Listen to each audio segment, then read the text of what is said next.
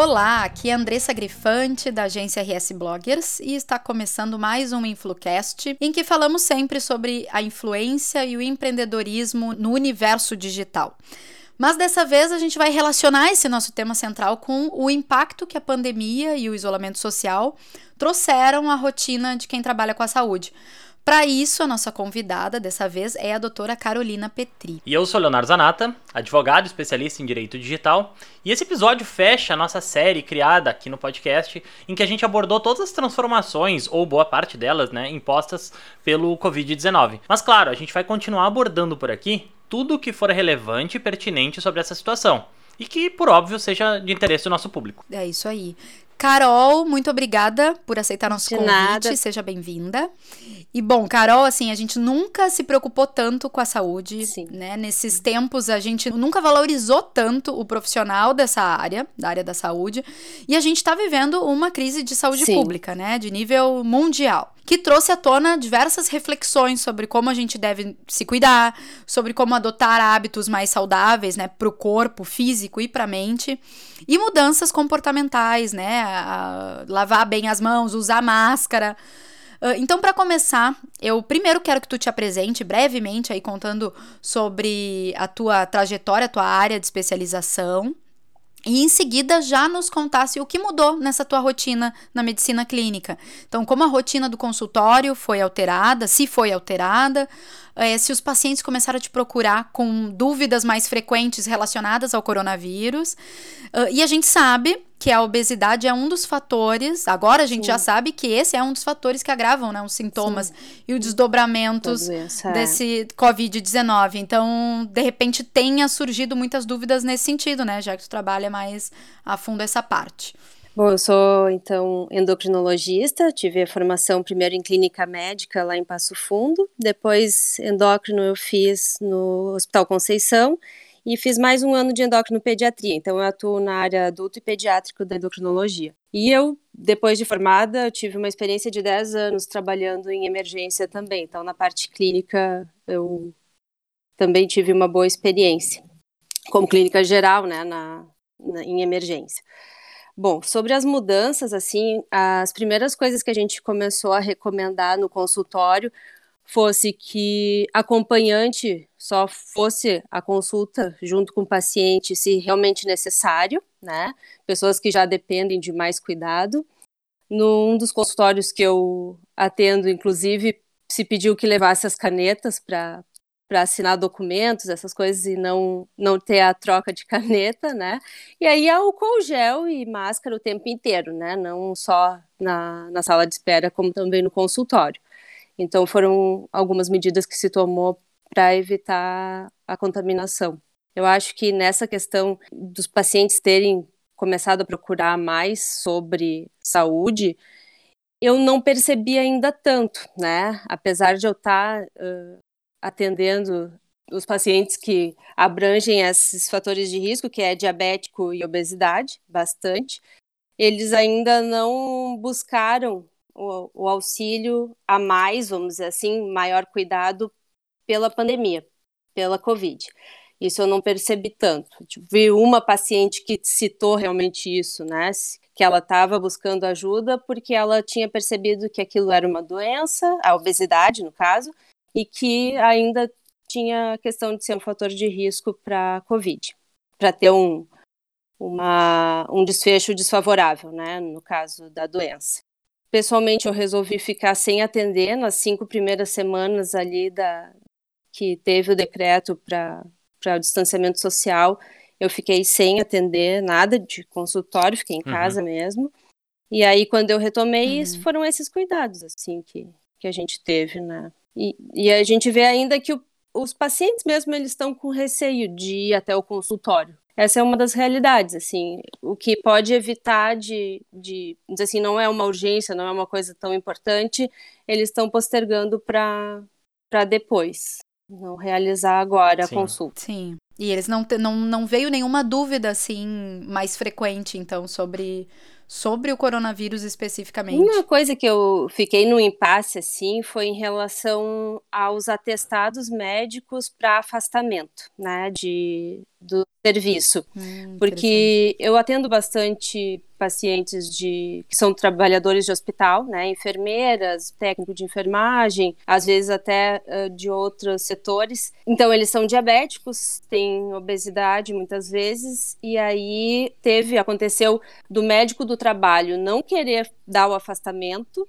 e eles me buscarem para eu pedir, né? Para eu dar o afastamento. Só que a gente entra naquela coisa assim, vai afastar por quanto tempo, né? Porque durante a pandemia é. a gente não sabe quanto que termina.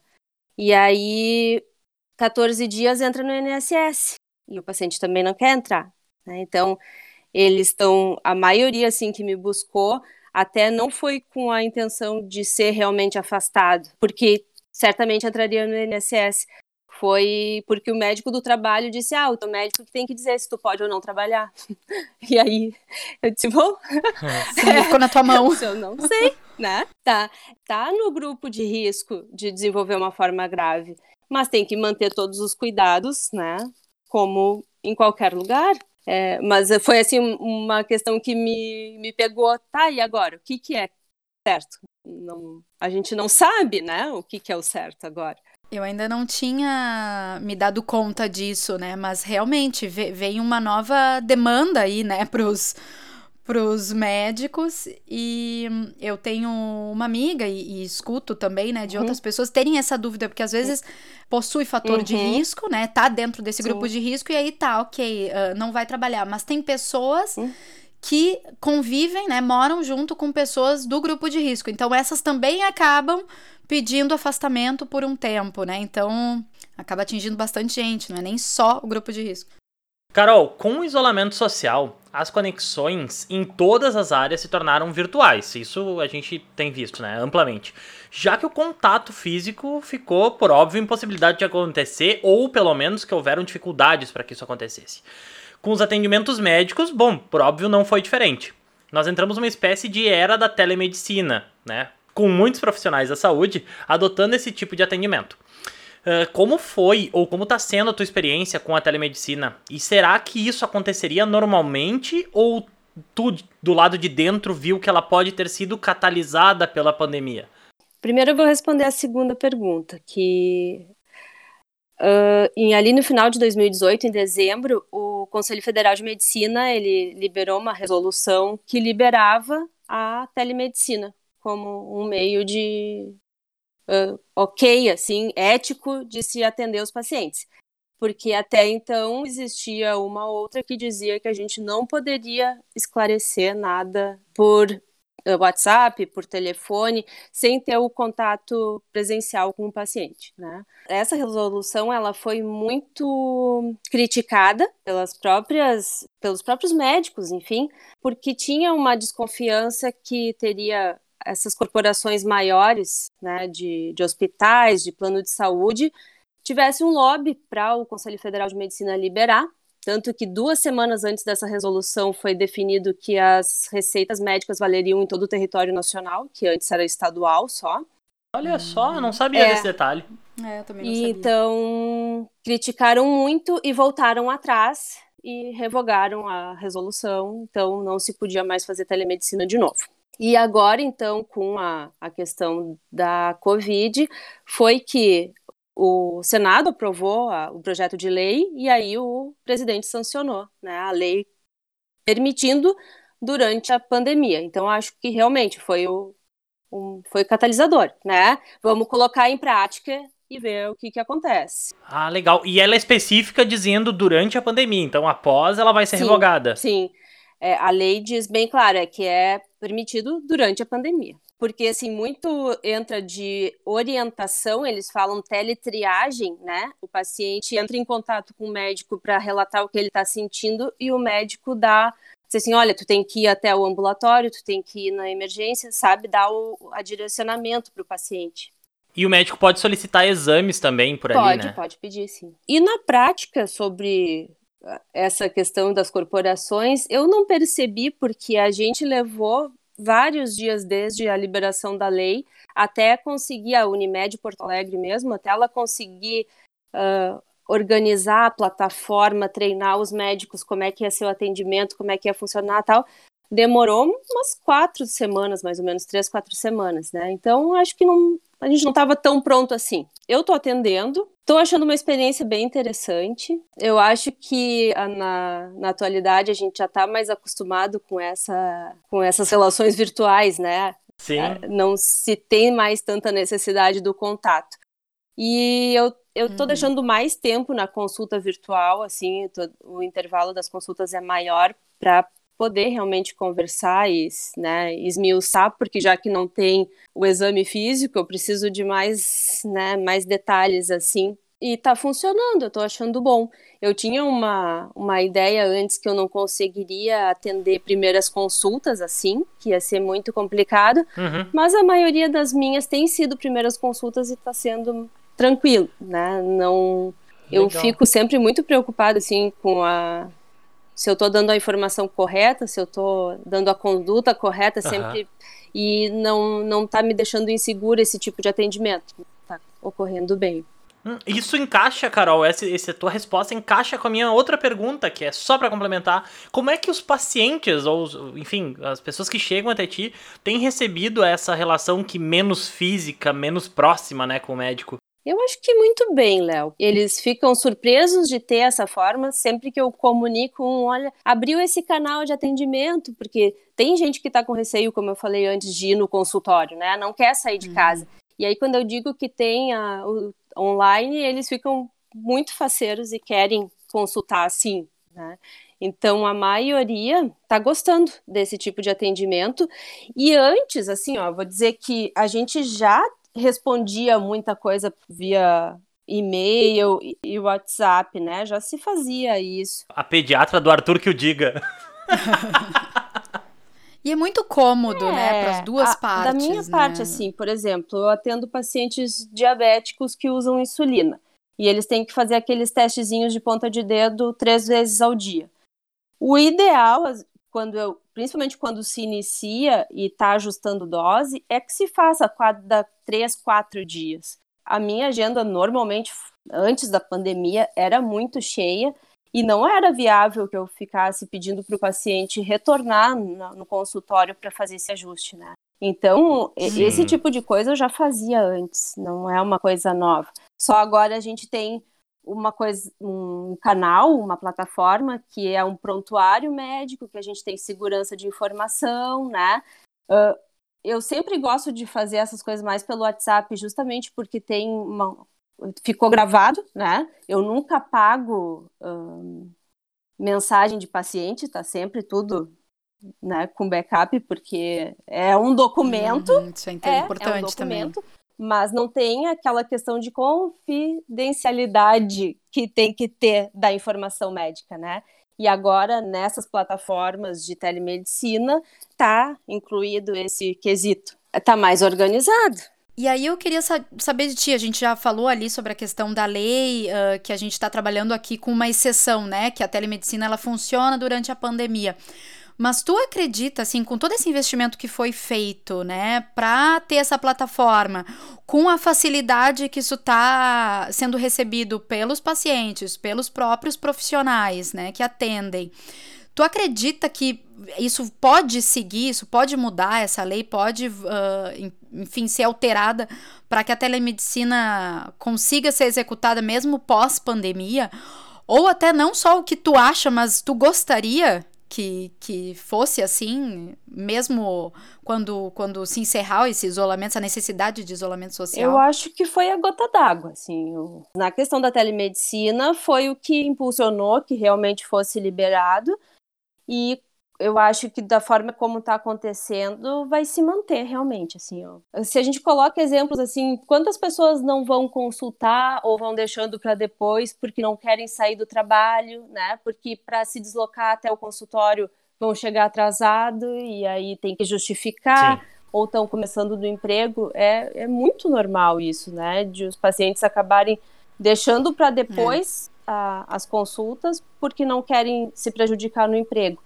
E assim, não, eles vão estar sentadinho ali, 30 minutos, eles entram. Essa da, da Unimed, eu entro no, na plataforma e eu chamo o paciente, como se eu estivesse chamando ele na sala de espera, né? E uhum. aí ele atende a videochamada e a gente fica conversando. Então, em meia hora se resolve, né? E o paciente já sai, já tem a receita, porque agora então a receita tem uma validação com a certificação digital. E quando é Unimed, que tem o portal de pedido de exames, também já sai com pedido de exames, já está ali na, autorizado e tudo, né? Então, eu acho que facilita muito a vida das pessoas. Eu vejo, eu vejo dois cenários legais nesse aspecto que a gente tem, assim, ó, um é a possibilidade de tu consultar com médicos de outras localidades, porque tu não tá eh, restrito à tua sim, circunscrição, né? sim. né? Tu não vai dirigir seis horas pra, pra, ter, pra ir consultar é, com alguém, é, né? Exato. Então, dentro, claro, dentro do estado, uhum. pela questão da validade da receita, tu consegue consultar com alguém é. e, e, isso encurta distâncias, né? Sim. E o segundo aspecto é que, gente, evolução tecnológica é, tá aí. É. é. encurtar distâncias, otimizar processos, otimizar métodos uhum. e vamos atualizar essas é. coisas, né? Eu acho que é, é, foi uma excelente oportunidade, né? Aí. É, e eu colocaria ainda que às vezes as dúvidas elas são muito uhum. simples, né? Para uhum. quem não é da área, para quem é leigo, Uh, às vezes é realmente numa ligação uma dúvida que para quem entende é algo simples com duas perguntas é. tu já identifica se o caso é grave ou não é quantas pessoas não vão para uma fila uhum. de pronto socorro Sim. né uma fila do é. SUS para algo que no para algo que no fim das contas ficando em casa tomando uhum. um chá poderia Sim. resolver Sim. né e e eu entendo porque eu não sou da área e eu, assim, não sei nada. Então, várias coisas eu pergunto e ligo para minha mãe, que é uhum. farmacêutica. Uhum. Então, ela me dá, né, uma. Me, me, me salva muitas vezes de dorzinhas ou coisas que.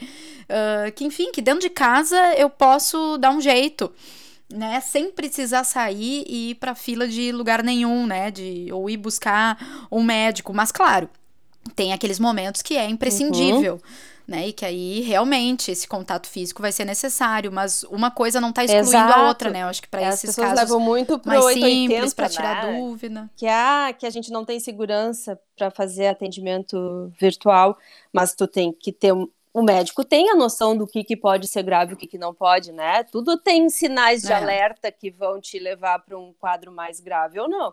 Então, tu tem que ter noção disso e direcionar o paciente corretamente, né?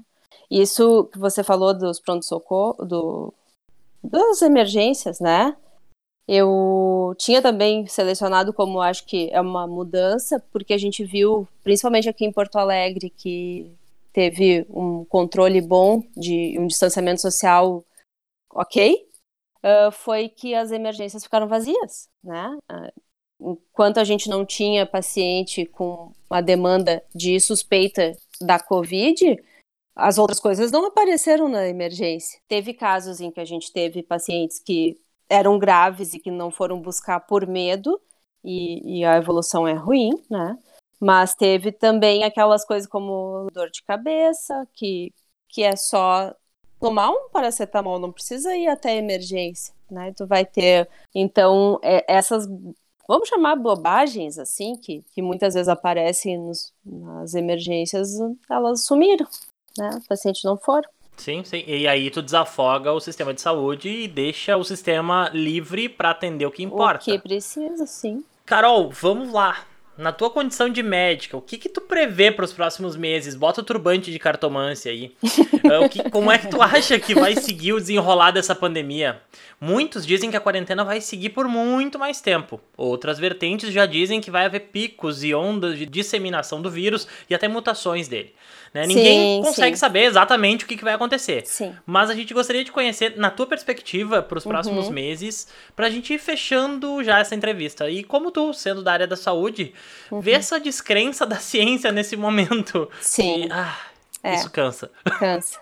Bom, se a gente vai pela ciência, o que tem de, de expectativa é que se mantenha os cuidados ainda por muito tempo, né? Tem gente uhum. que uhum. fala até de ano, dois anos, porque realmente pode vir em ondas e enquanto não tiver uma vacina, a gente não tem segurança, né?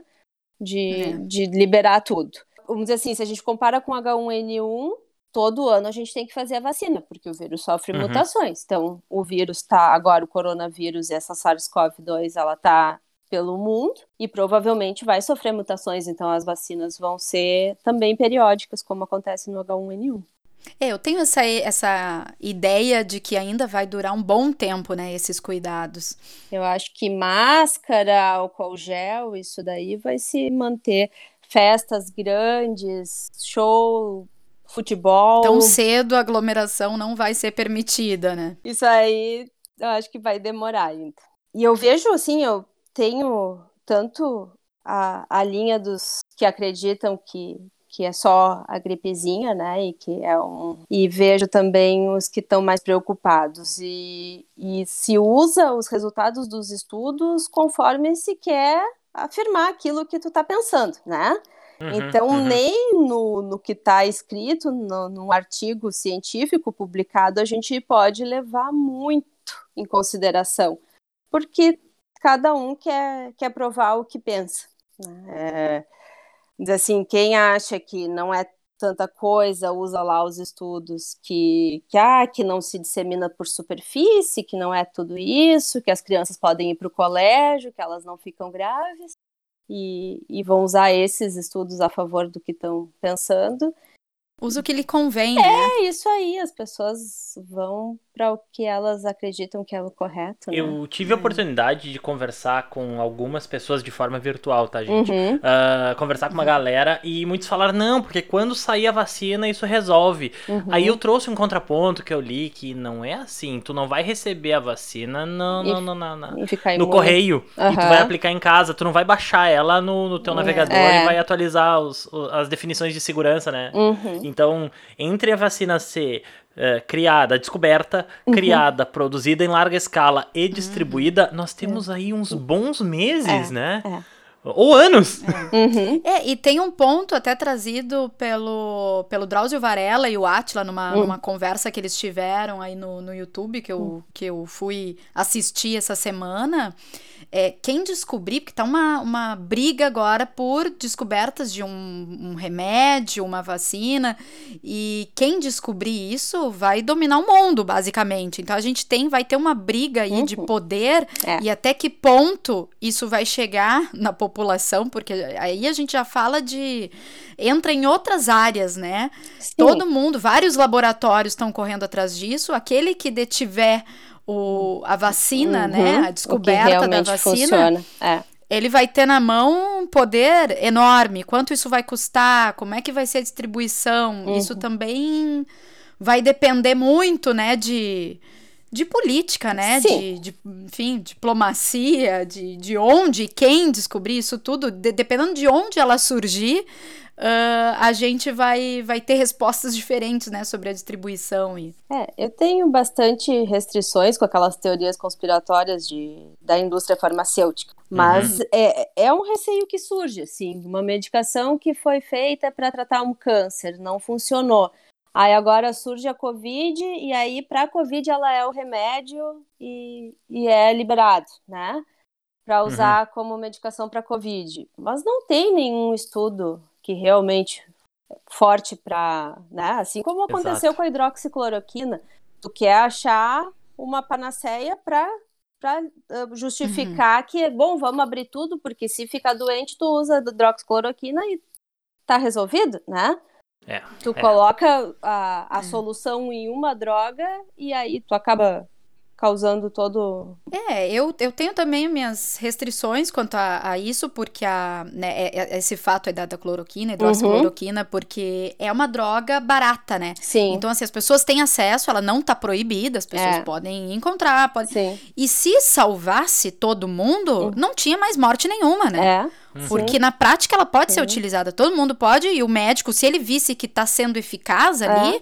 né, na, na, linha de frente, Sim. ele prescrevia para todo mundo e ninguém mais morria, né? Sim. Eu não tenho agora nenhuma experiência minha como médica com, com a doença, mas eu tenho duas amigas bem próximas que são intensivistas e que estão em dois hospitais aqui em Porto Alegre com UTIs de para COVID mesmo. E elas comentaram assim que é uma doença completamente diferente das outras que já se tratou, que a evolução é muito incerta, os pacientes pioram muito repentinamente, né? Aquilo que algumas semanas já apareceu que o paciente está com a saturação, com a quantidade de oxigênio circulando no sangue muito baixa e ele não percebe ainda todo o esforço que ele está fazendo, né? Sim. E, e depois os desdobramentos desse processo inflamatório que causa no organismo inteiro também. É, a parte de coagulação, que aumenta risco de trombose, que tem embolia pulmonar, acidente vascular cerebral isquêmico. Então, são, são desdobramentos da doença. E a questão é que eles estão falando assim que já tem, às vezes o paciente já negativou a PCR, não tem mais o vírus circulando, uhum. mas os, uhum. a, a resposta inflamatória do organismo segue, né? Ele segue doente. Eu entendi que a hidroxicloroquina fosse um tratamento para essa resposta inflamatória, como ela é usada já na artrite reumatoide, mas, e no lúpus, né? Mas não, não se mostrou eficaz nos estudos grandes já. Então, com grande população de pacientes, ela não, não foi efetiva, né? Então, a Associação de Medicina Intensiva aqui do Brasil até colocou como não recomendado. É, as pessoas elas estão muito atrás de uma salvação, uhum, né? Sim. Uh, porque a pressão de todo esse acontecimento uh, sem precedente, né? Isso deixa as pessoas também nessa busca desenfreada. Então elas querem muito acreditar sim, sim. que vai aparecer um remédio, ainda mais um remédio uhum. acessível, barato, que já exista por aí sim. e que salve. Bom, mas assim, enquanto a gente está aqui tentando, né, projetar esses novos rumos e em meio a essas incertezas todas, uhum. é para fechar aqui a nossa entrevista, eu quero deixar claro que a gente segue respeitando as orientações de isolamento social ou isolamento controlado em alguns locais né, do país. Hoje é dia 31 de maio. Uh, estamos gravando de forma remota, totalmente virtual, e a gente recomenda que os nossos ouvintes que puderem, que façam o mesmo, que fiquem em casa, se puderem, claro, e usando máscara quando sair, uh, álcool gel, uh, todas essas recomendações que o, o, público aí já deve estar tá cansado de saber, né? Carol, te agradeço muito pelas contribuições Imagina. e queria agora que tu deixasse teus contatos, tuas redes sociais para o pessoal poder te encontrar. Tá bem.